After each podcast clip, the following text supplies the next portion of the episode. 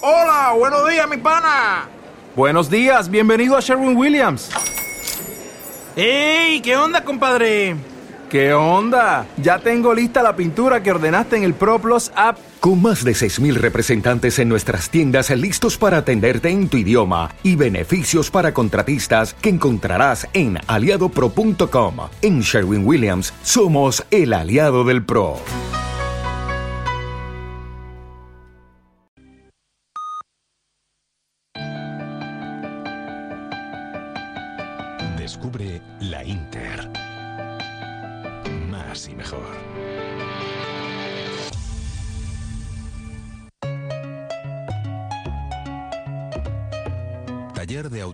Y formulación de objetivos en PNL. Entabla relaciones con facilidad. Sé eficaz. Exprésate como realmente quieres. Cambia los problemas por soluciones. Sortea los obstáculos y llega fácilmente a tu meta deseada. Taller de autohipnosis y formulación de objetivos en PNL. Presentamos un método de cambio positivo que permite al asistente generar y gestionar con acierto sus recursos innatos para mejorar en las diferentes áreas de su vida personal y profesional. Te enseñamos a conocerte mejor y a utilizar los recursos de tu mente para que gestiones con éxito las dificultades que surgen en los distintos ámbitos de la vida. Un sistema teórico y práctico fácil de aplicar para el estrés, malestares menores y el logro de objetivos en el mundo laboral y personal, pedagógico, deportivo y de la salud. Taller de autohipnosis y formulación de objetivos en PNL, los próximos 4 y 5 de febrero y 3 y 4 de marzo en Madrid. Impartido por el hipnoterapeuta Horacio Ruiz. Más información en horacioruiz.es o en el teléfono 639-368-870. 639-368-870. Y ayúdate a ser feliz.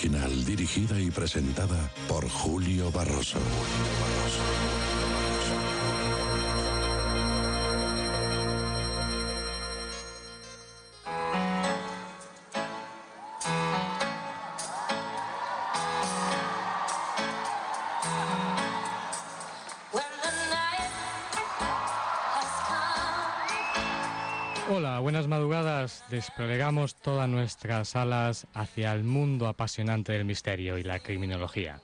Gracias por elegirnos. Posiblemente la semana que viene tengamos ya oportunidad de hablar de muchas sorpresas que vamos a vivir y compartir en la luz del misterio. Nuestro primer directo en otro país, un lugar que será increíble. No te pierdas eh, ninguna de nuestras citas porque algo importante y único vamos a vivir en Radio Inter. Y esta noche queremos saludar especialmente a los que nos seguís a través de la emisora, de las emisoras de Andalucía, nuestra emisora de Marbella en el 95.2 de la FM y en Sevilla en el 102.9 de la FM. También saludamos a todas las emisoras del grupo, como es lógico, y de Radio Inter en toda España y a, a los que lo hacéis a través de intereconomía.com en todo el mundo. Gracias también a los que nos escucháis a través del Posca de la Luz del Misterio. Gracias y bienvenidos a todos. Ya sabes que los teléfonos están abiertos. Eh, los teléfonos son el 91 535 14 14, 91 535 14 14 y el 91 533 22 12. Eh, y lógicamente también nuestro email, la luz del misterio arroba gmail.com, la luz del misterio arroba gmail.com y nuestra página de la luz del misterio en Facebook.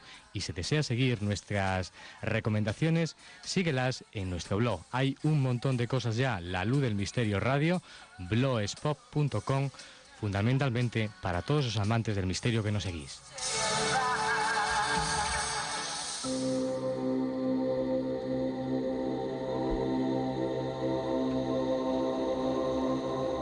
Esta noche el viaje de la luz del misterio, en primer lugar, vamos a conocer pruebas sorprendentes de la vida después de la vida, con la veterana periodista e investigadora Sol Blanco Soler, que ya está en los estudios de Radio Inter y va a responder a vuestras preguntas. Vamos a sortear, atentos, un ejemplar de su último libro, Crónica, Crónica del Más Allá, y si nos respondéis a una pregunta que ya hace ya horas que la gente en batalla está respondiendo y os lo agradecemos. Hemos lanzado a través, como decimos, de las redes sociales, si crees en la vida después de la vida. Nuestro siguiente tiempo conectaremos con un montón de grupos e investigadores de España, Sudamérica, Centroamérica y Estados Unidos. Más tarde noticias del misterio y terminaremos nuestra primera hora con testigos de lo insólito con David Tenorio. La segunda hora llegará con el manual del investigador con Horacio Ruiz. Eh, investigación, eh, investigación criminal que además esta noche hablaremos de un caso conocido y sorprendente, el Sacamantecas. Y terminaremos con una historia terrorífica y escalofriante para que tengas dulces sueños. El viaje a la luz del misterio comienza.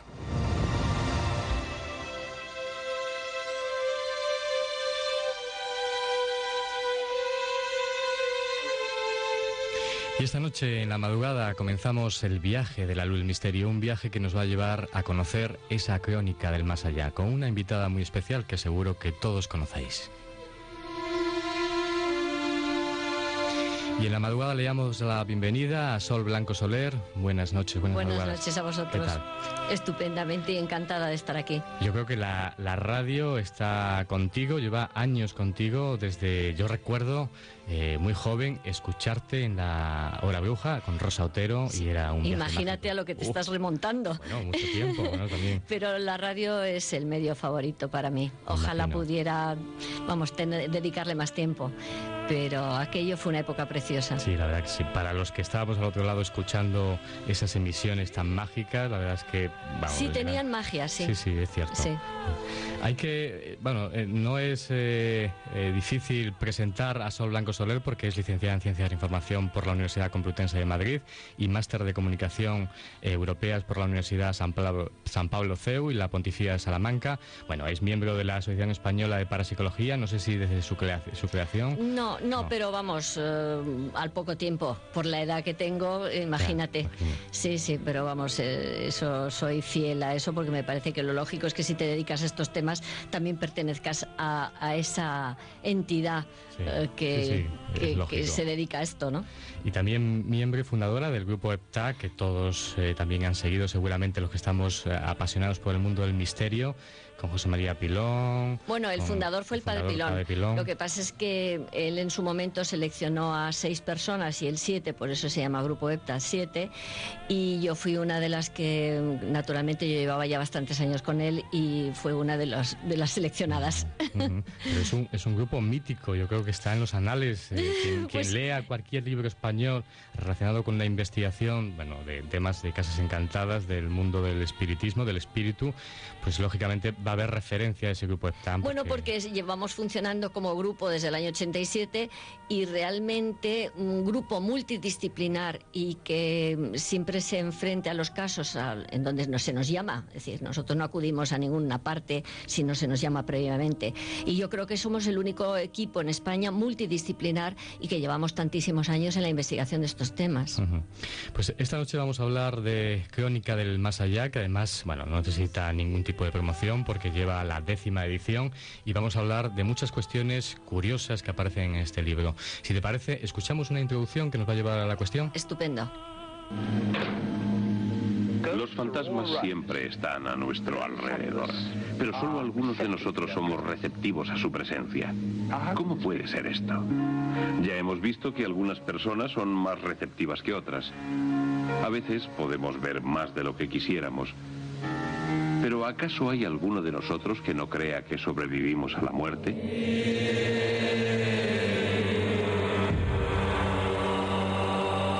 Esta noche, el viaje de la luz del misterio nos va a llevar hacia los miles de casos de personas conocidas y anónimas que cuentan su experiencia con el más allá.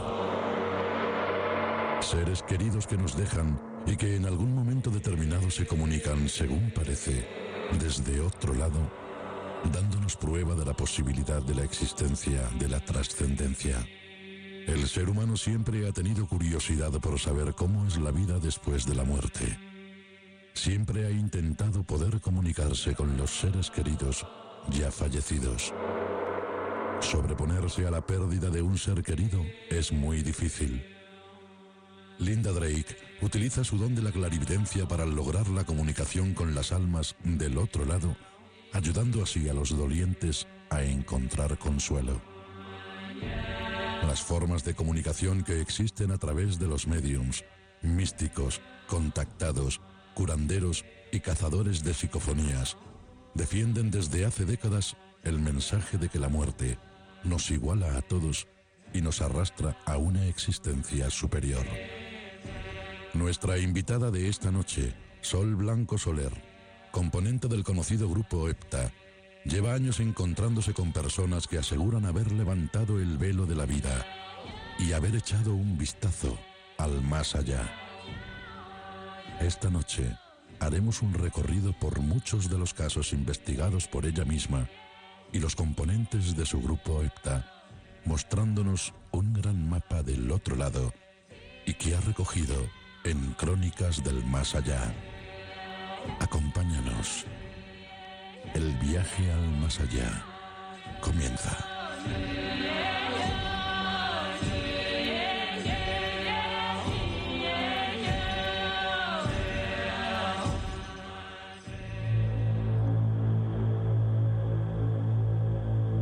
Ellos también fueron testigos de lo insólito. Joaquín Luqui, locutor. Pues empezamos a hacer la sesión y pues al final se materializó, era verano, no hacía aire, menos mal que era el primer, el primer piso, empezaron a cerrarse las ventanas y las puertas que eran de caserón de pueblo y había una que esa fue la que dijimos todos inmediatamente, vamos para allí, vamos a salir, pasamos la noche en el jardín y nadie se atrevió a volver a la casa hasta el día siguiente. ¿Has vivido alguna experiencia fuera de lo normal? ¿Has sido protagonista de cualquier hecho insólito? Si es así, llámanos al teléfono 91-533-2833 o 91-533-7306 o escríbenos a la luz del misterio arroba gmail.com y ayúdanos a dar luz al misterio.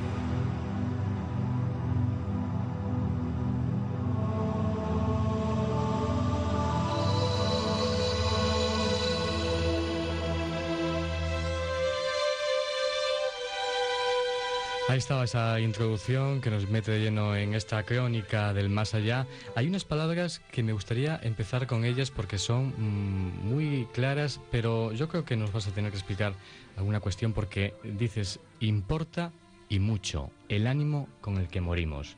Yo creo que es fundamental, hay muchas comunicaciones cuando se reciben del otro lado a través de Medium, que todavía, sobre todo a la hora de morir, y hay un corto espacio de tiempo que ha pasado, que todavía el ser el espíritu no está familiarizado con lo que le ha ocurrido. Y yo creo que el prepararnos hacia la muerte, aquí tenemos en esta sociedad, como tú bien sabes, la muerte parece algo negativo, algo, y en otras culturas no tanto, ¿no? Vamos a ver, es que la muerte realmente no existe. Eh, siempre recuerdo que el padre Pilón, cuando hablábamos de la muerte, decía, no, nunca utilicéis la palabra muerte, utilizar la palabra fallecimiento. Para él, y yo creo que para todos los que nos movemos en este tema y que te das cuenta de que por las evidencias que estás viviendo y que vives a diario, pues es así, la muerte no existe porque lo que es es un cambio. Entonces, por eso algunas comunicaciones te dicen que en, en el momento de la muerte, en ese momento del desprendimiento en el que tú dejas el cuerpo aquí y te vas, es muy importante tu estado mental. Porque si tú tienes la información, por eso te dicen que es muy conveniente que todos estemos informados sobre qué nos va a pasar en el otro lado, porque teniendo esa información te es mucho más fácil el tránsito hay personas, y lo, leeremos ahora, que tienen problemas en esa interfase. Por eso es tan importante lo que tú dices, el estado de ánimo con el que mueres y la información que tienes o que has adquirido en ese momento. Pero eso que es parte de la cultura, porque eso se debería incluso preparar, no sé si en las escuelas o, la idea preconcebida que tenemos de la muerte, no negativizarla tanto. ¿Sabes lo que pasa? Que es que estamos en, la, en nuestra cultura judeocristiana, eh, la muerte siempre se ha considerado como como, muy negativo. Eh, tú tienes en todas las religiones orientales y eh, en otras, bueno, no te digo nada, indios, los indios americanos, todo esto, eh, creen todos en la trascendencia y para ellos, lo que te digo, la muerte es un tránsito, no es el final de algo, es el comienzo de una vida diferente. Por eso es importante. Hay determinados medios psíquicos, lo hablas en tu libro, que eh, reciben, que son capaces de recibir comunicación a través del oído, de percepciones, no solo la que estamos usualmente viendo, por ejemplo, Anne Germain, que la recibe de otra manera distinta, ella ve, pero mm, sí, ahora te preguntaré sobre ella, yo la he entrevistado, yo la he entrevistado y te comentaré algunas anécdotas que eh, curiosas. Vamos a ver, es que la mediunidad funciona por muchos, mm, con muchos mecanismos, es como tú bien dices. Sí, pero me iba a referir sobre todo a la percepción auditiva, que mucha gente, hay veces que le llegan sonidos, mm. eh, bueno, informaciones y que a lo mejor no sabe de dónde llegan, pues las percibe por el oído y a lo mejor podemos ver, hay gente que puede pensar que es una patología, que está loco, y hay investigadores como Fernando Generoso, otros psiquiatras que investigan este tipo de cuestiones y que realmente mucho más lejano de eso, vamos. Bueno, vamos a ver, es que la clariaudiencia, que así se llama, es la percepción de, de, sonidos, digamos, o de conversaciones o de comunicaciones a través del oído. Eh, naturalmente que existe una patología en psiquiatría que puedes oír voces. Yo lo que pienso es que la diferenciación, primero, que la persona que recibe eso, si está equilibrada, pues ya eh, sospechas de que puede no ser una patología. Y luego el mensaje que recibes no tiene nada que ver con las patologías, porque yo hemos tratado gente que acude a nosotros y que dice que oye voces, pero te empiezan a contar mm, cuentos, cuentos chinos, vamos a decir. no hay una conversación, una comunicación clara, específica de un mensaje, sino que, mm, bueno, pues oyen ruidos, oyen murmullos, oyen voces amenazantes. Es decir, eso ya tienes que pensar que eso sí está rayando en una patología. Ya saben que hay dos líneas de teléfono para comunicar con la luz del misterio en la madrugada 91 533 28 33 y 91 533 7306. Le repito, 91 533 28 33 o 91 533 7306.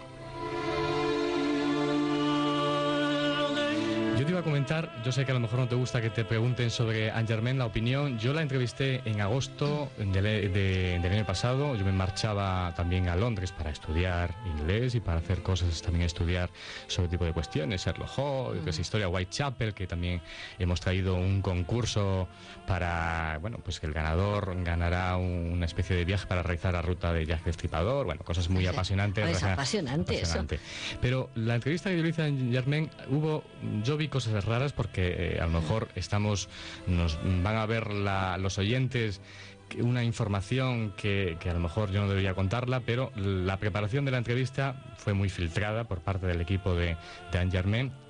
Y lo que más me sorprendió, curioso sobre estos temas, es que ella llevaba bastante tiempo, ella no ve espíritus ni ve físicamente como estaban en vida. Ella parece ser que todos los días realiza meditaciones, yoga, mm, especies de comunicaciones con su guía, que le va explicando pues, por ejemplo, eh, escenas, eh, colores, luces, historias. Por ejemplo, el color rojo, pues es una situación de emergencia. el color azul es una situación de una sensación maternal. tipo de colores, historias que lleva muchos años y ha hecho una especie de diccionario curioso de todo este tipo de sensaciones, cómo debe interpretarlas.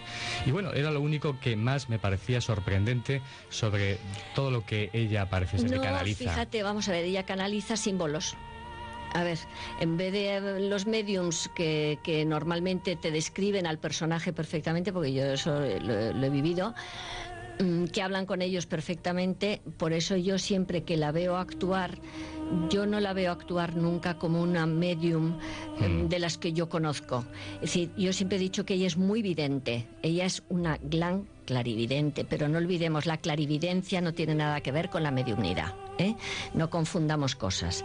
El clarividente es el que ve cosas que a lo mejor están ocultas para las otras personas que están a su lado y que ella lo puede ver. En el caso de Anne Germain, como tú bien dices, lo que ella ve son colores que ella mm, es como un código para ella. Entonces ese código para ella le hace interpretar si la presencia de ese ser querido, del interlocutor que tiene enfrente, pues es amoroso, es agresivo, es más cercano o menos lejano, pero fíjate tú que es mm, para mí es una mediumnidad muy sui generis, es decir, no es la auténtica mediumnidad como yo la entiendo. Y hace una cosa muy rara, muy rara, que yo se la reprocho, y es que eh, dice muchas veces, come on, come on, venga, venga, como si tuviera un pinganillo. Ella dice, y todo el equipo ha dicho en muchas ocasiones, como Jordi, de que las entrevistas no se preparan, ella desconoce completamente, ya, ya me imagino, claro, lógicamente, pero lo de Camon, Camon, venga, venga, venga, venga, como si eh, estuviera pidiendo supuestamente al espíritu que le estuviera dando más información, venga, más rapidez.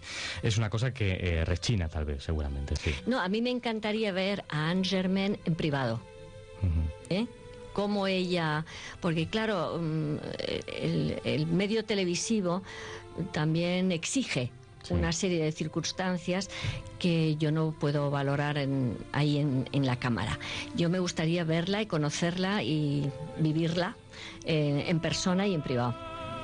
Si te parece, nos vamos a algunas llamadas que estamos recibiendo. Mar Monje de Alicante, buenas noches, buenas madrugadas. Hola, buenas noches, Julio, ¿qué tal? Pues muy bien, cuéntanos brevemente por qué Sol Blanco te está escuchando. Bueno, es una historia un poco compleja porque esto nos lleva ocurriendo, vamos, desde que recuerdo aproximadamente unos 25 años. Hemos cambiado de casa tres veces y seguimos teniendo más o menos los mismos problemas, ¿no? Voy a, intentar contar muy rápido porque es largo, ¿no?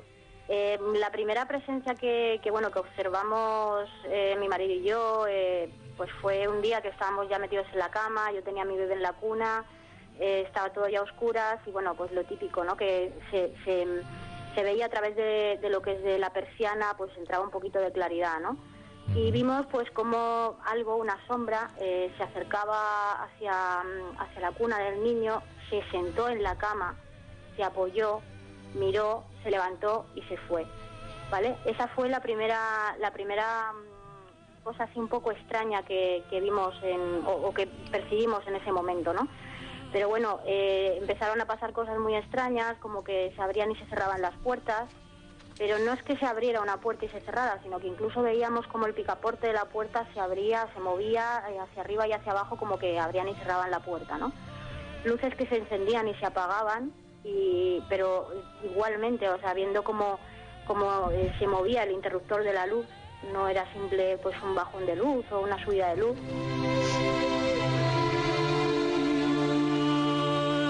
Gracias. Como tenemos más llamadas esperando, te lo agradezco enormemente, Mar, tu, tu versión, tu experiencia, que nos hayas transmitido en la madrugada en la luz del misterio, esa experiencia tan curiosa y la singadura que has vivido en distintas casas.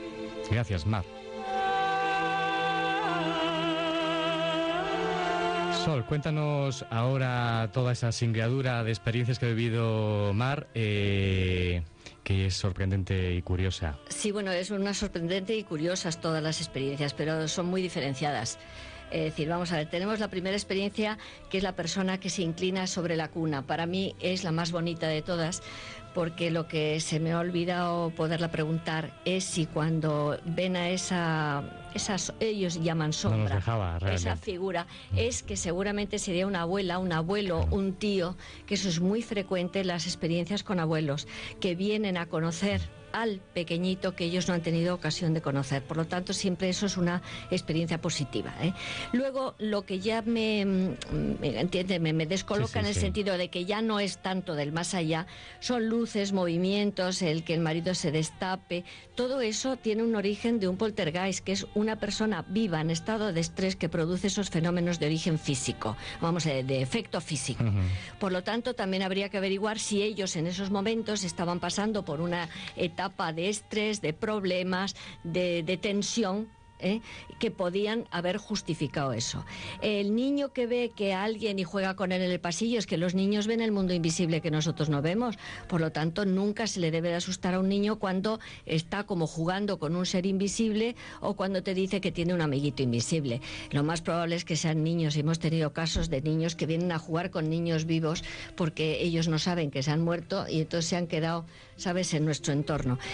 La psicofonía, yo les diría que no se obsesionen con las psicofonías, que dejen de intentar grabar psicofonías. Las psicofonías hay veces que salen ruidos extraños, pero todas esas, mm, iba a decirte, bueno, no quiero descalificarlo, ¿no? Pero eh, esas negatividades, esas personas que dicen, es que me ha, me ha, salido Satán, que me dice que me va a llevar, vamos a ver, no. ¿eh? y si crees que eso es así, deja de hacer psicofonías, deja de grabar y vive tu vida como la debes de vivir y con paz y alegría interior. Ciertamente. Estoy contigo, Sol. Eh, vamos a, una de las eh, formas eh, de comunicación muy curiosas que yo cuando la descubrí, la conocí a través de los anales del espiritismo, que es la escritura automática, que yo creo que es bastante compleja, difícil la canalización de, bueno, de, un medium o de una, un psíquico que canalice, tiene que ser realmente un buen psíquico. Hay, parece ser en la historia del espiritismo eh, escritores fallecidos que parece ser que se han comunicado a través de estos psíquicos. Eh, eh un poco porque es curioso cómo la persona, el psíquico, coge el bolígrafo o, el, lápiz para escribir cualquier comunicación, porque es curioso la historia, cómo canaliza a través del brazo y mueve. la escritura automática es cuando una persona que puede saber que es sensitiva y puede hacerlo por primera vez y que le funcione, eso no, no lo sabemos, es que se pone ante una hoja en blanco con sujeta un bolígrafo, un lápiz, cualquier cosa sobre el, el papel y él mentalmente se abre a la posibilidad de que si alguien quiere utilizarlo para transcribir algo yo estoy convencida que si yo me pongo a hacer lo que nunca me he puesto, no me funcionaría porque yo no tengo ninguna capacidad de mediunidad. Yo lo he intentado también tampoco. Eh, ¿Me entiendes? Pero hay gente que tiene una facilidad asombrosa y yo los he visto funcionar y son, como te acuerdas, el, al final de la escalera. Sí. Pues es que esa escena es perfecta de una persona sensitivo de escritura automática. Van rellenando hojas y hojas y hojas con una escritura que no tiene nada que ver con la suya personal y suelen ser como comunicaciones muy interesantes, muy interesantes. Nos vamos a una de las prácticas, yo creo, más populares, que te haces también referencia en Crónicas del Más Allá, que es la Ouija, que creo que eh, en 1892 en Baltimore, en Estados Unidos, pues eh, fue creada de alguna manera, aunque todavía no sé si eso está confirmado, porque la Ouija yo creo que posiblemente venga también de más atrás, posiblemente, y es una práctica muy popular que, bueno, tú también recomiendas que no se haga. Jamás. Vamos a ver, yo mi recomendación es que no se haga. ¿Por qué? Porque la Ouija funciona. Es decir, mm, eh, tú te pones con el vasito o la copita y esa copita funciona y se mueve. Ahora, seguimos sin saber exactamente qué es lo que mueve la copita. Por supuesto, claro, las ramas espiritistas dicen que son siempre los espíritus los que mueven la copita. No está perfectamente demostrado. Puede ser el inconsciente, la suma del inconsciente de los presentes, los que mueven la copita. Primero, el, fenómeno funciona siempre.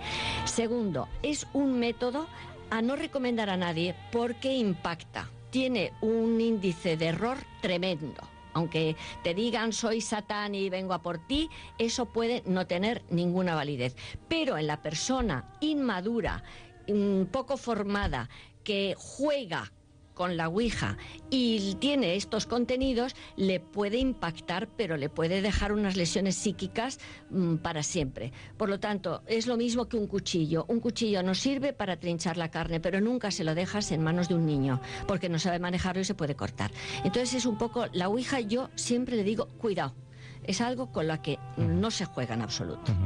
Estoy de acuerdo, desencadena luego en muchos fenómenos psíquicos, psicosomáticos, que luego la, persona la psicomatiza y luego tiene problemas. Incluso se altera y entonces produce efectos físicos a su alrededor, la mm. persona que está, o el grupo que está haciendo la Ouija. Un cuchillo que se desplaza, los vasos que estallan y todo eso lo está haciendo los presentes por su alteración ante la experiencia. Nos vamos a otra comunicación, nos llama otro oyente, Miguel Ángel Blanca de Tarragona. Buenas noches, buenas madrugadas. Buenas noches, oyentes de La Luz del Misterio. Mi pregunta es la siguiente a la señora Sol Blanco Soler. Yo sufro de la parálisis del sueño o una parasomnia debido al estrés posiblemente, pero dentro de lo que cabe, eh, mi pregunta va basada en que me siento a veces bloqueado en el sueño, inmovilizado y con la sensación de presencia de alguna entidad de fenómeno paranormal. Curiosa la pregunta. Sí, pues eh, te puedo contestar, fíjate, rápidamente y muy concisamente. Eh, esas, esas sensaciones que tienes no es ni más ni menos que conatos de viajes astrales espontáneos. Cuando se produce un, un comienzo de viaje astral, lógicamente, al dejar tú tu cuerpo y salir de tu cuerpo, el cuerpo se queda medio paralizado. Solo que tú, como normalmente, y es muy lógico, ¿eh? Te da miedo esa experiencia, esa parálisis, ese no poder moverte, no poder hablar, no poder chillar pensando que te está pasando algo, te quedas tan bloqueado que se, ¿cómo te diría yo? Se, se suspende totalmente ese viaje astral y luego puedes tener naturalmente dolores de cabeza y problemas de tipo eh, físico por haber abortado eh, un proceso natural que era el que salieras de tu cuerpo, aprende a volar. Lo que yo te recomendaría que si tú tienes la suerte de que eso se te produzca espontáneamente, mm, relájate y vuela y ten esa experiencia maravillosa. Tú que parece que se te ha dado como un regalo, ¿no? Pues muchas gracias, Miguel Ángel Blanca de Tarragona. Un saludo. Y nos vamos a otro tema apasionante que es la mediunidad eh, en sí fuerte. Que hay varios medios que yo he tenido oportunidad de conocer, como tú seguramente mucho más cercanamente, que es Medrano y Gaspareto. Luis Antonio Gaspareto, sobre todo en una época se hizo muy famoso, muy conocido aquí en España. Bueno, hizo una gira, pero en los 80 eh, quiero recordar que En Busca del Misterio de Fernando y de Juanjo Benítez, lógicamente también lo hicieron muy, muy conocido. Y él hacía, es brasileño, él tendrá ahora 60 años, quiero recordar, y era psicólogo clínico, es psicólogo clínico. Sí, sí, además ya sabes que todos estos, porque no solamente está Gaspareto, tienes a Medrano, está, hay mucha gente, eh, casi todos son de Brasil y te puedo decir en su honor que todo el dinero que ganan lo dan para mantener institutos benéficos allí en, en Salvador de Bahía, en todas estas partes. Esto es un tipo de, de mediunidad muy curiosa, es que es, mm, son mediunidades de incorporación. Lo mismo que hay un medium que incorpora a un médico del más allá y cura a través, con su ayuda, los hay que componen música, como Rosemary Brown componía unas maravillas de partituras porque incorporaba a grandes compositores fallecidos. Estos los que incorporan son pintores. Y entonces ellos no, no tienen, digamos, una pintura personal, sino cuando están en trance, el pintor que puede ser Degas, puede ser Gauguin, puede ser cualquiera, eh, se meten, ellos dicen que les utilizan para seguir pintando. Fíjate si es bonito el tema. Yo les he visto actuar y son asombrosos porque no pintan con pincel, pintan con las manos. Es decir, que se embadurnan las manos de los diferentes colores y hacen unos movimientos casi mm, espasmódicos, frenéticos, ¿eh? en el lienzo y cuando te das cuenta está surgiendo. Lo del curioso lienzo. es que Gaspareto, por ejemplo, no mezcla, yo lo he visto también, no mezcla en ningún momento los colores. ¿Cómo- Nada, nada, ¿Qué nada. destreza tiene si con los ojos cerrados? Con los además, ojos cerrados y no trance, mirando, ¿eh? No mirando. pero es eso lo hacen todos, tienen Sí, ese sí. mismo sistema, digamos, de mediunidad. Es que hay, la gente tendría que conocer todas estas cosas que, que hay por el mundo y que verdaderamente son asombrosas. ¿Qué te parece si escuchamos brevemente a Gaspareto? Ay, maravilloso. Cuando los espíritus han empezado a a dibujar a través de mí, yo no sabía que eran los maestros de la pintura. Yo sabía que era la manifestación de los espíritus porque yo tenía una orientación eh, espiritual de los espíritus en Brasil, ¿no? del movimiento espírita de Brasil. Pero yo me puso a trabajar con ellos yo no conocía quién eran los maestros porque nosotros no tenemos ninguna educación, eh, educación artística en la escuela, pero es un estado especial, muy distinto de los otros estados, porque es un estado en que me siento como borracho, ¿no? Como se dice borra- borracho, cuando se está eh, un, poco eh, lejos de- de- del ambiente. Y hay una sensación fantástica, casi orgásmica, ¿no? Una sensación de éxtasis muy grande. Y cuando yo libero la energía, entonces los espíritus pueden usar esta energía para eh, moverme. El primero fue eh, Rembrandt.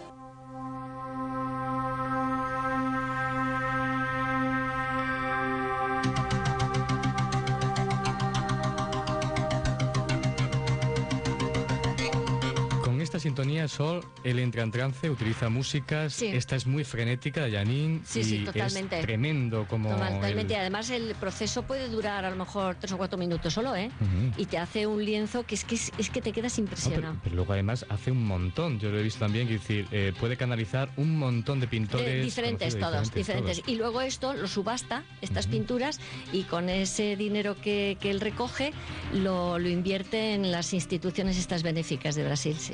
La verdad es, es muy, muy curioso, como otros, Medrano, que realmente Antón. participan, Antón, en, Antón, ese tipo de Antón le he visto yo en canalizaciones. persona. Luego hay otro, eh, que tú haces referencia a otro medium también curioso, en este caso español, el hermano Francisco. Sí. Pero yo me quiero eh, ir hacia, creo recordar, mm, te lo tenía que haber preguntado a lo mejor antes al empezar, pero a lo mejor mm, él pertenece a la comunidad espírita eh, cristianos de Murcia. Sí, del Gran Corazón, Exactamente, ahí está. Que eh, su anterior El hermano, hermano hermano Pedro. Sí. Eso te iba a preguntar porque hubo, yo vivía, es decir, en los momentos, en los años 80, una, se vivía una eclosión, sobre todo la revista Más Allá, que la cogía Fernando Jiménez del Oso.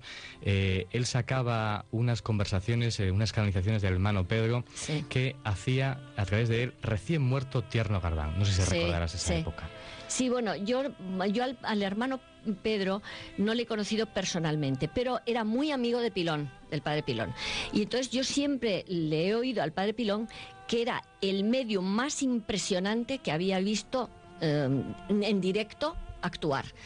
Yo luego, claro, he conocido al hermano Francisco con el que mantengo una relación pues normal de amistad y yo estaba allí y bueno, verdaderamente, y yo a él le he visto al hermano Francisco una serie de, de trances que los tengo grabados tanto en audio como en, en vídeo y verdaderamente también te sorprenden. Yo en el libro he recogido un par de ellos porque me, me impactaron ¿eh? los contenidos.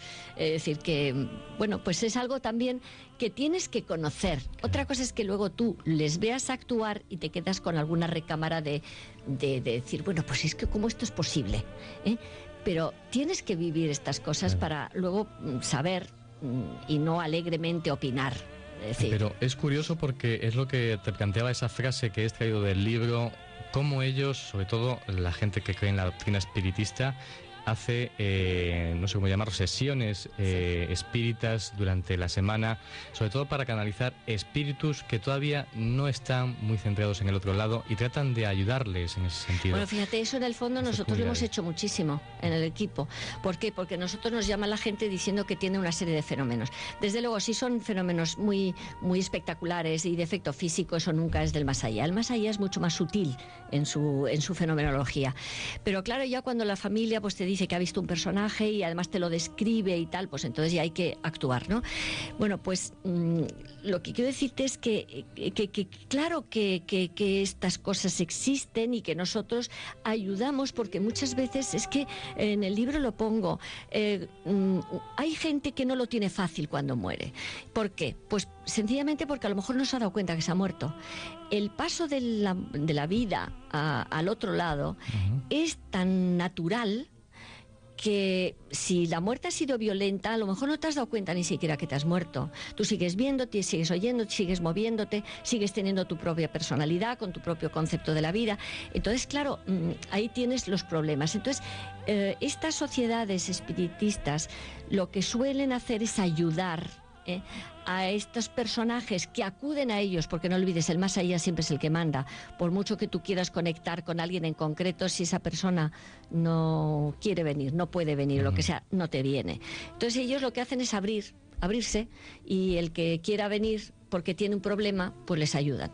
Pero hay que darse cuenta, yo creo, de lo que vamos a escuchar ahora, que voy a presentar, es lo que yo decía antes, es eh, la canalización del hermano Pedro, canaliza, mm, no sé si horas o días, desde la muerte de eh, Tierno, Galván, el alcalde de Madrid, de la movida madrileña de los años 80, y es muy curioso porque él todavía no está situado decir, no está centrado realmente si, en dónde está realmente. Y es curioso. Vamos a escucharlo porque tiene un calado tremendo. Hoy estoy aquí en plenitud de conocimiento. Yo quisiera que no me hicierais algunas preguntas a unos niveles que todavía en este instante no están claros para mí. No están claros para mí ¿Por qué he dejado la materia hace tan pocas horas? Que hay un confusionismo en mí que me hace hablar sintiendo que vivo todavía junto a vosotros y están preparando el momento en que tenga que recibir la aclaración de lo que nunca dudé. Esto quiero dejar claro, de lo que nunca dudé. De lo que nunca dudó. Es curioso, ¿verdad? Oírle hablar así a una persona con la ideología que él tenía pero vamos a ver, él, te reconoce que él siempre había creído en un más allá, pero es que vamos a ver, una vez que llegamos allí, em, es un lastre muy grande toda la formación que has tenido. Entonces, supongo que lo que tendría al principio es sorpresa porque eso te lo dicen muchas comunicaciones. Yo me he sorprendido al llegar aquí, porque yo pensé que no había nada y me encuentro con que sí hay algo. Y entonces yo sospecho que Tierno Galván lo que tenía es que él todavía no estaba, eh, no había a lo mejor pasado la luz todavía, y entonces él estaba en esa interfase en la que estaba asimilando lo que le había pasado. Eh, es muy curioso porque todavía, eh, decir, ahora estamos mm, en una era tecnológica, pero también nos están llegando muchas informaciones también del otro lado de ese proceso. Ojalá algún día podamos tener más informaciones del otro lado, simplemente las tenemos cuando cruzamos, pero yo creo que es, es muy sorprendente toda esta cuestión, sobre todo las informaciones que llegamos a tener cada vez más, no solo en la era tecnológica, sino en la era espiritual también, esas informaciones del otro lado. Hombre, yo es que eh, hay, hay, esos vaticinios de que el hombre, a pesar de estos grandes adelantos tecnológicos, vamos buscando la espiritualidad.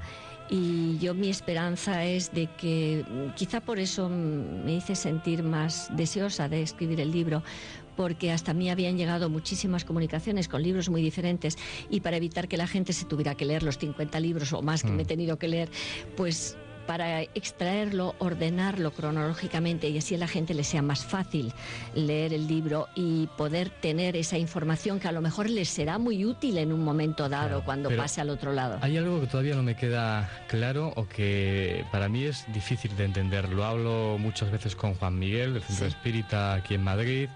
Eh, cuando uno muere, eh, parece ser que todavía, yo pensaba, mi teoría es que Julio fallece, pero el alma transmigra realmente todo lo que envuelve mi cuerpo, el, vamos, Julio de alguna manera queda en, lógicamente en el cementerio y el que transmiga realmente es la esencia que ha estado viajando durante todas estas vidas, la experiencia que ha, que ha hecho en otras vidas y bueno, las siguientes. vamos a ver, eso sí crees en la reencarnación. Si, si crees en la reencarnación hay mucho terreno que se alisa, se allana, se simplifica, porque claro, mm, si, si alguien cree en la reencarnación, piensa que esta es una experiencia que estamos viviendo y que nos va a servir para o, nuestro, nuestro andar Pero- de nuestro ser. Pero escucha, yo siempre digo en el libro, vamos a ver, si no crees en la reencarnación, lo que sí está claro y todas las comunicaciones te dicen es que tu actuación aquí va a tener un resultado en el otro lado. Tú imagínate que no existe la reencarnación. Bueno, pues todo el bien o el mal o lo que hayas hecho aquí va a tener una consecuencia cuando llegues allí.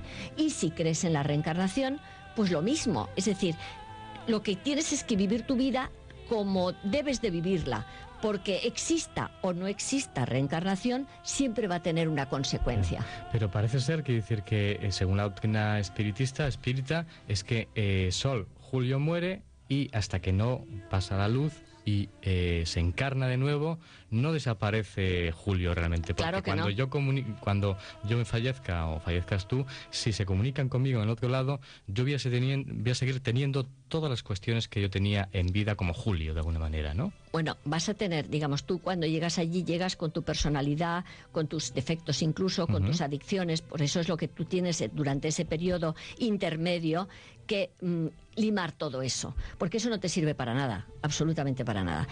Pero, mm, claro, pero mm, decir, yo no me atrevo a adherirme automáticamente a la reencarnación, porque las mismas comunicaciones son contradictorias. Hay unas que te dicen que qué papar- paparrucha es eso de que le pregunten que si existe reencarnación, otros te dicen que es opcional, que es para aquellas personas que la evolución en el más allá va a ser muy dilatada, pues prefieren reencarnarse, le dan la opción de reencarnarte para el- que el plazo del aprobado de las asignaturas pendientes sea más corto. Y luego mm, puedes también evolucionar allí. Es decir, que eso, le- según las comunicaciones, no está tan matemáticamente Tan definido.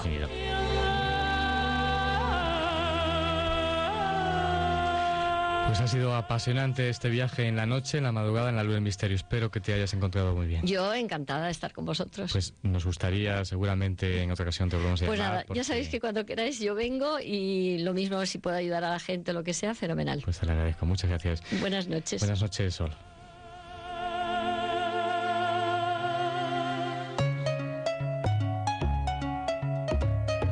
Taller de autohipnosis y formulación de objetivos en PNL. Entabla relaciones con facilidad. Sé eficaz. Exprésate como realmente quieres. Cambia los problemas por soluciones. Sortea los obstáculos y llega fácilmente a tu meta deseada. Taller de autohipnosis y formulación de objetivos en PNL. Presentamos un método de cambio positivo que permite al asistente generar y gestionar con acierto sus recursos innatos para mejorar en las diferentes áreas de su vida personal y profesional. Enseñamos a conocerte mejor y a utilizar los recursos de tu mente para que gestiones con éxito las dificultades que surgen en los distintos ámbitos de la vida. Un sistema teórico y práctico fácil de aplicar para el estrés, malestares menores y el logro de objetivos en el mundo laboral y personal, pedagógico, deportivo y de la salud. Taller de autohipnosis y formulación de objetivos en PNL, los próximos 4 y 5 de febrero y 3 y 4 de marzo en Madrid. Impartido por el hipnoterapeuta Horacio Ruiz.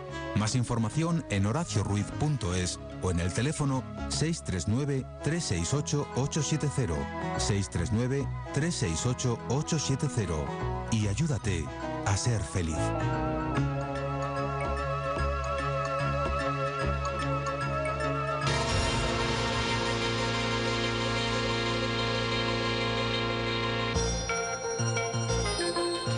Y en la madrugada conectamos en directo con el misterio a las 12 y 47 minutos, las 11 y 47 en las Islas Canarias.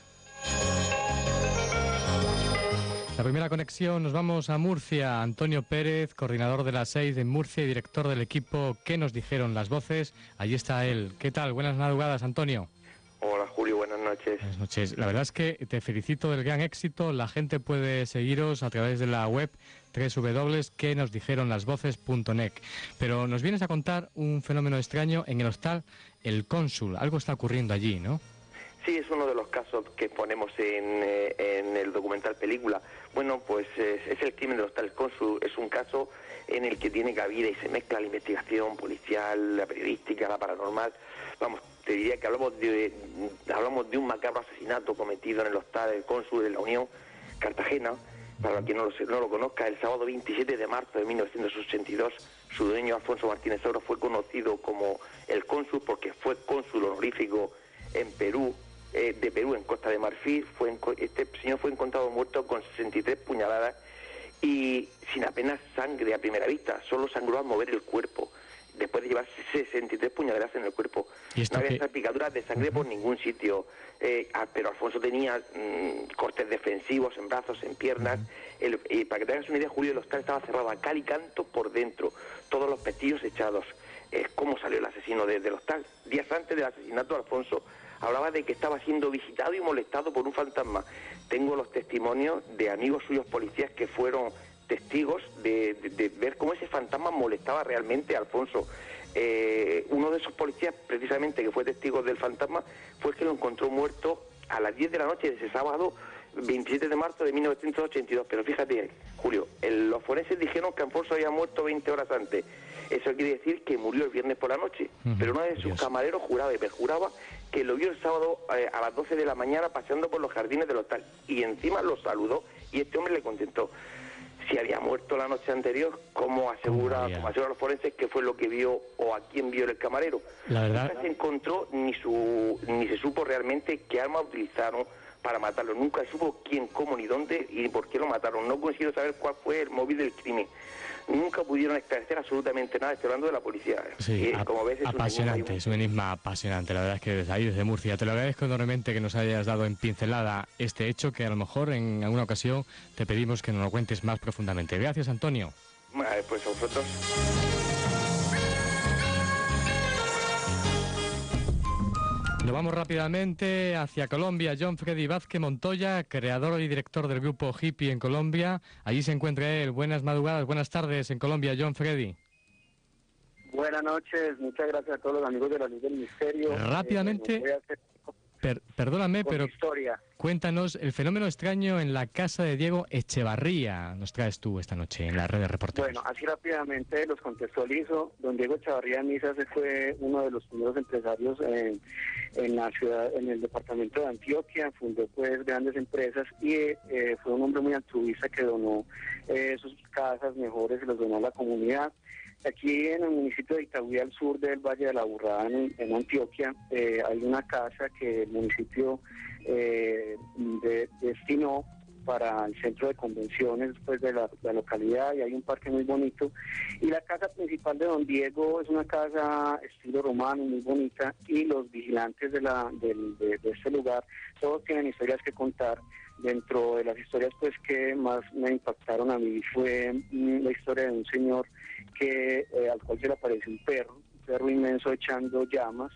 Ese señor después de, esa experiencia eh, estuvo en el hospital mental y tuvo que ser, mm, digamos, pensionado, no pudo seguir trabajando.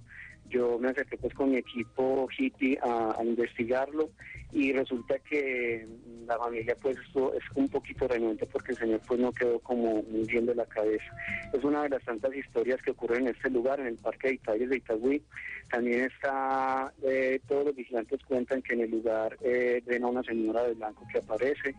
El grupo de investigación estaba ya haciendo registros audiovisuales, hacemos registros en audio, tenemos una serie de archivos eh, que hemos publicado pues en nuestro grupo en Facebook, HIPPY, Grupo de Investigación Paranormal eh, Interactivo, y eh, tenemos incluso fotos donde aparece una, una entidad extraña, un hombre que está vestido de ruana, que es un, traje típico acá y que no se usa ya en esta época.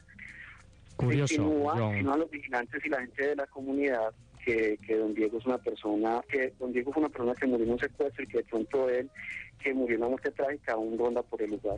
Curioso, John Freddy Vázquez Montoya, creador y director del grupo Hippie en Colombia. Gracias por habernos acercado este hecho en directo, el misterio desde ahí desde Colombia. Un fuerte abrazo desde España.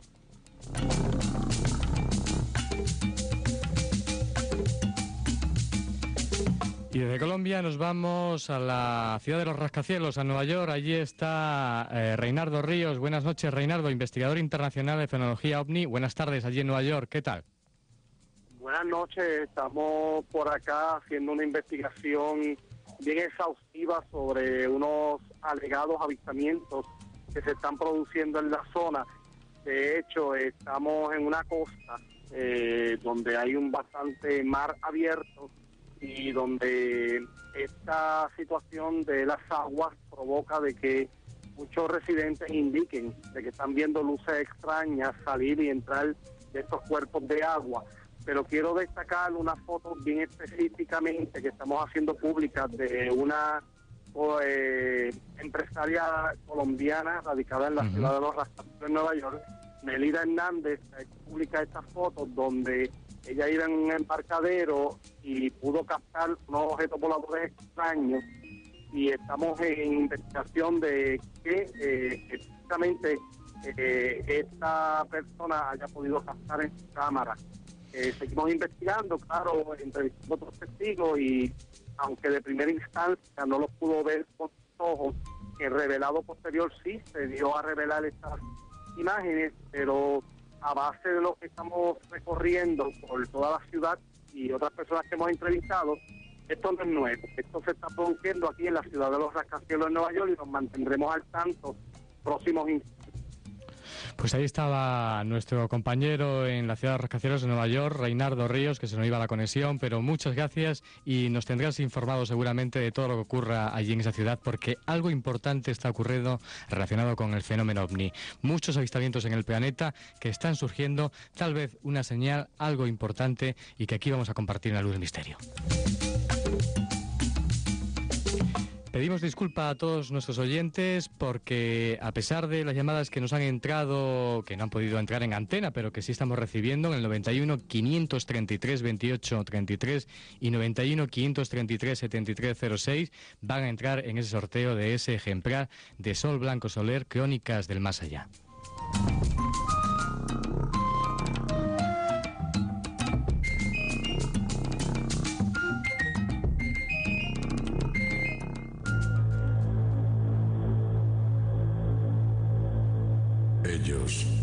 También fueron testigos de lo insólito. Antonio Gala, escritor. Cuando tuve la muerte clínica vi, vi la oscuridad y vi cómo se hacía la luz a través de la, de la oscuridad y vi, y, y vi eso que dicen que, que la vida se ve seguida como en una película, en unos ¿Has vivido alguna experiencia fuera de lo normal? ¿Has sido protagonista de cualquier hecho insólito? Si es así, llámanos al teléfono 91 533 2833 o 91 533 7306 o escríbenos a la luz del misterio arroba gmail.com y ayúdanos a dar luz al misterio.